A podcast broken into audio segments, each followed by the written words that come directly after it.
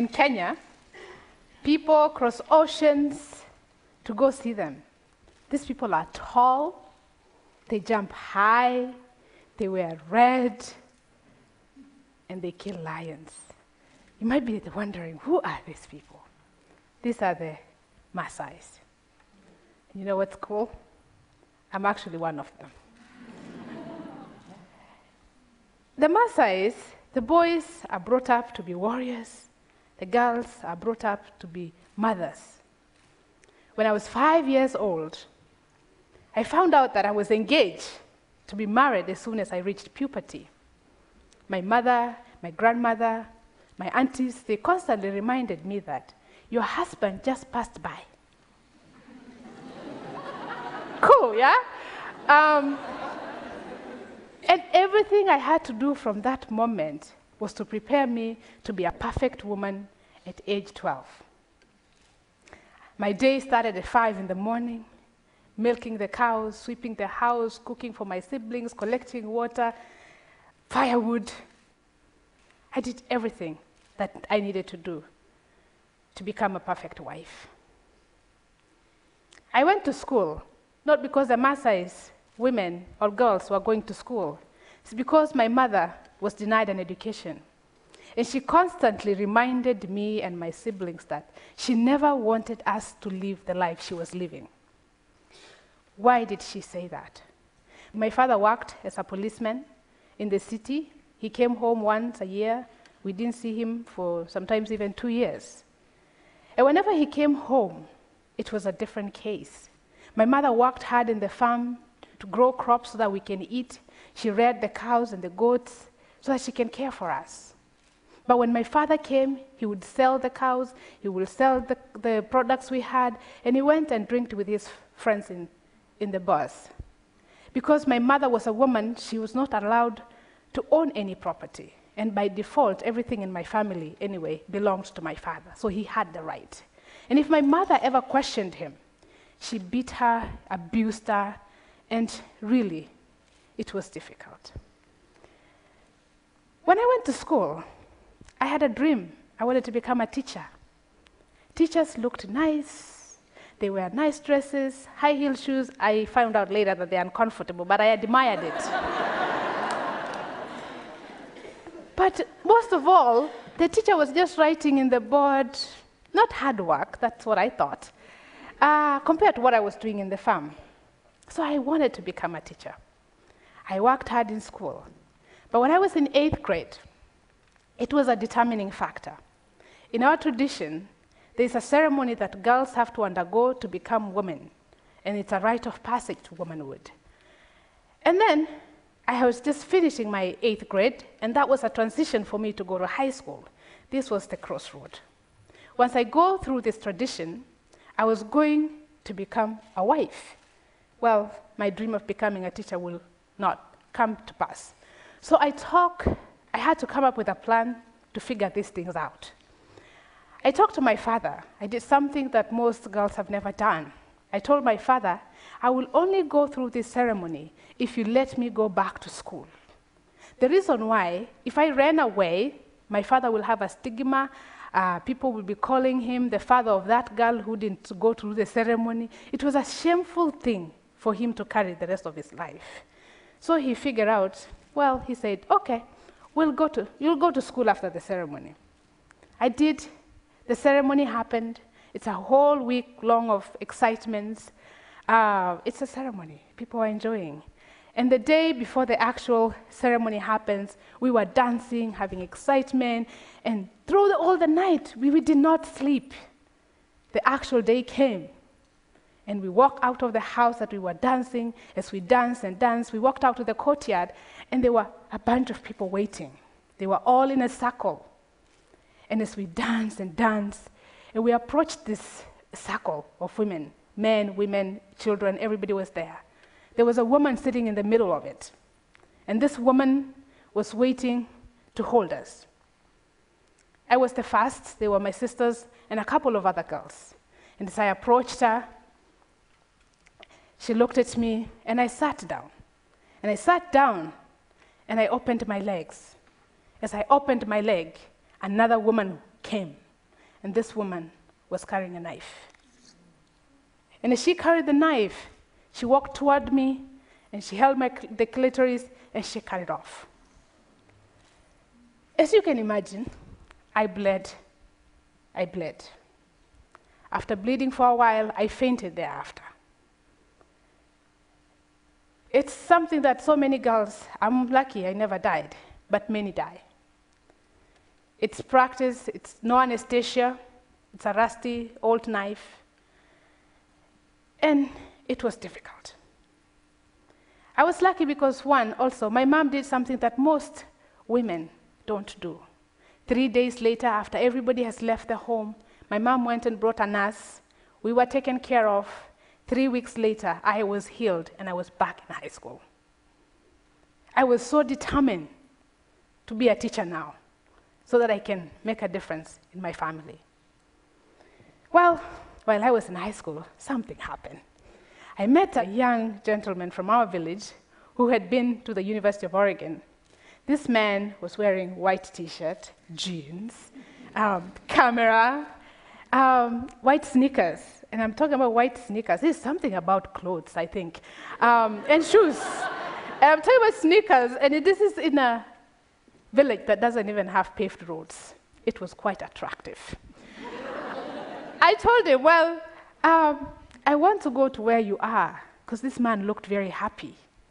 And I admired that. And he told me, Well, what do you mean you want to go? Don't you have a husband waiting for you? And I told him, Don't worry about that part. Just tell me how to get there. this gentleman, he helped me. While I was in high school, also, my dad was sick. He got stroke, and he was really, really sick. So he really couldn't tell me what to do next. But the problem is, my father is not the only father I have. Everybody who is my dad's age, male in the community, is my father by default. My uncles, all of them, and they dictate what my future is. So the news came, I applied to school, and I was accepted to Randolph-Macon Women's College in Lynchburg, Virginia. And I, I couldn't come uh, without the support of the village because I needed to raise money to buy the air ticket. I got a scholarship, but I needed to get myself here. But I needed the support of the village. And here again, when, when the men had and the people had that a woman had gotten us an opportunity to go to school, they said, What a lost opportunity. This should have been given to a boy. We can't do this. So I went back and I, I had to go back to the tradition. There's a belief in our, among our people that morning brings good news. So I had to come up with something to do with the morning because there's good news in the morning. And in the village also there's one chief or an elder who has, if he says yes, everybody will follow him. So I went to him very early in the morning as the sun rises. The first thing he sees when he wakes, opens his door is, it's me. My child, what are you doing here? Well, Dad, I need help. Can you support me to go to America? I promised him that I'll be the best girl. I will come back. Anything they wanted after that, I will do it for them. He said, Well, but I can't do it alone. He gave me a list of other 15 men that I went, 16 more men. Every single morning, I went and visited them. They all came together. The village, the women, the men, everybody came together to support me to come to get an education. I arrived in America, as you can imagine. What did I find? I found snow. I, I, found Walmart, vacuum cleaners, and lots of food in the cafeteria. I was in a land of plenty. I enjoyed myself. But during that moment, while I was here, I discovered a lot, a lot of things. I learned that that ceremony that I went through when I was 13 years old, it was called female genital mutilation. I learned that it was against the law in Kenya. I learned that I did not have to trade part of my body to get an education. I had a right.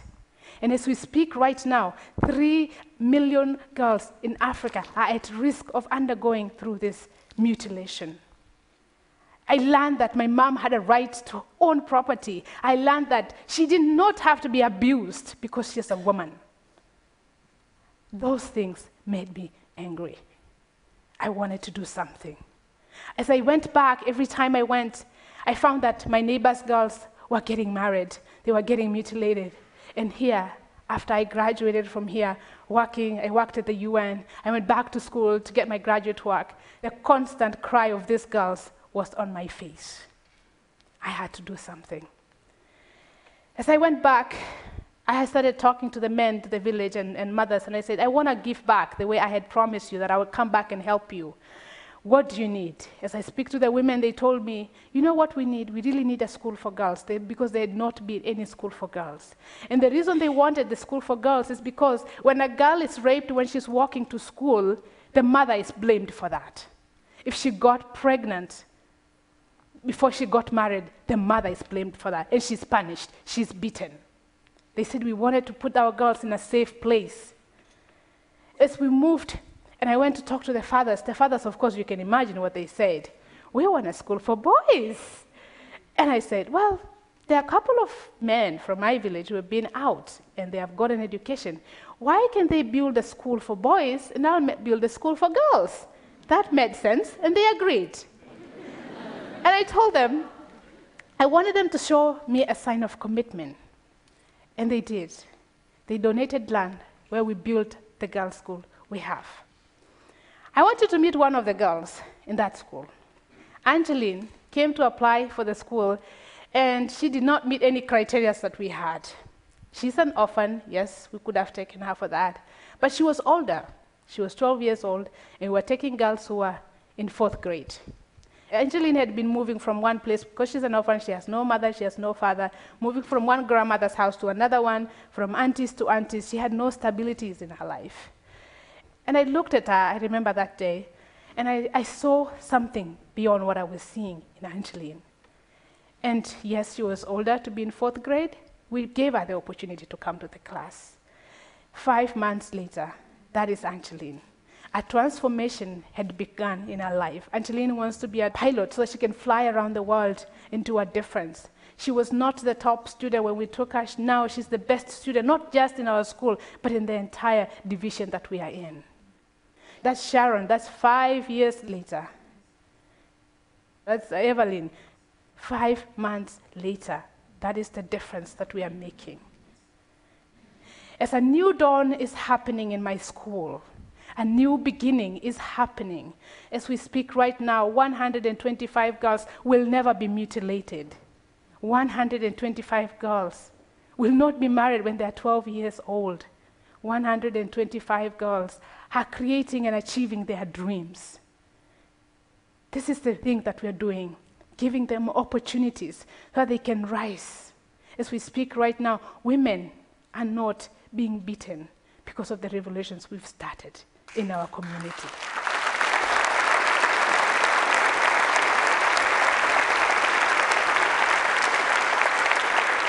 I want to challenge you today. You're listening to me because you are here very optimistic. You are somebody who is so passionate. You are somebody who wants to see a better world.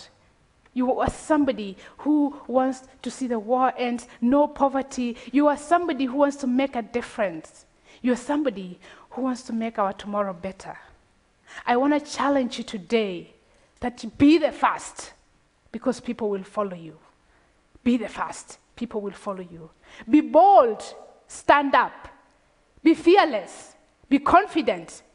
Move out. Because as you change your world, as you change your community, as we believe that we are impacting one girl, one family, one village, one country at a time. We are making a difference. So if you change your world, you're going to change your community, you're going to change your country, and think about that. If you do that and I do that, aren't we going to create a better future for our children, for your children, for our grandchildren, and we will live in a very peaceful world. Thank you very much.